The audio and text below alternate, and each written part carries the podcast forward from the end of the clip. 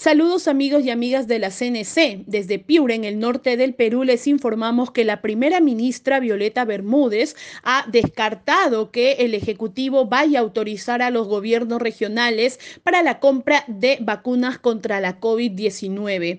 En entrevista exclusiva con Cutibalú Piura, la primera ministra Violeta Bermúdez ha respondido así al gobernador regional de Piura, Servando García, quien además es presidente de la Asamblea Nacional de Gobiernos Regionales que había solicitado hace unos días de manera formal que el Ejecutivo les pueda autorizar a los gobiernos regionales a negociar la compra de estas vacunas.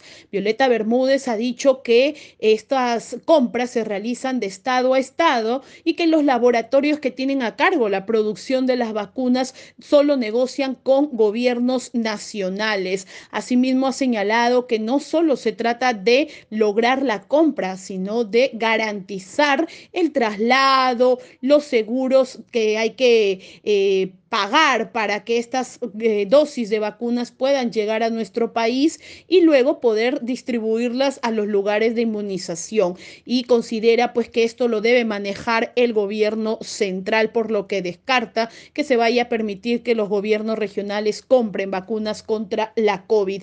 En entrevista con Cutibalú también ha señalado que eh, el 9 de febrero, si bien está programado la fecha de llegada de este primer lote de un millón de vacunas, de Sinopharm. Sin embargo, hay algunos inconvenientes con la empresa encargada del traslado que podría eh, demorar un día más la llegada de estas vacunas a nuestro país, pero que espera se pueda solucionar y el 9 de febrero estén en territorio peruano. Finalmente confirmó que para Piura se estarán enviando 26 mil dosis para vacunar e inmunizar a 13 mil trabajadores del sector salud de esta región.